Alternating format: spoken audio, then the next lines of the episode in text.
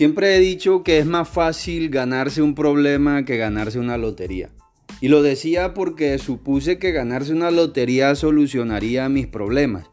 Pero entendí que aunque ganarse una lotería podría solucionar el problema económico, no solucionaba los otros problemas, como por ejemplo la depresión, la ansiedad, el estrés, la frustración, el sentimiento del fracaso, la falta de propósito o significado, el sentimiento de saber de que por muy lejos que llegues no podrás comprar el cariño de tu familia.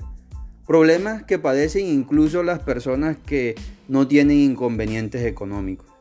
Luego de comprender eso, entendí que al final de un juego de ajedrez, tanto el peón como el rey vuelven a la misma caja.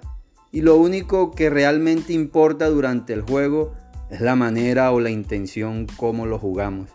Cuando comprendí esto, Ahí la razón por la cual es más fácil ganarse un problema que ganarse la lotería.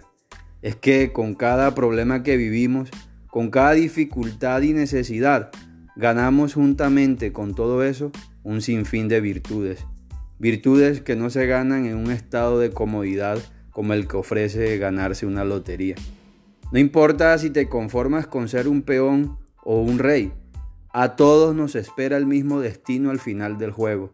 Lo que importa es el uso que le des al tiempo que te queda mientras dura el juego. Por eso vive cada momento con un propósito.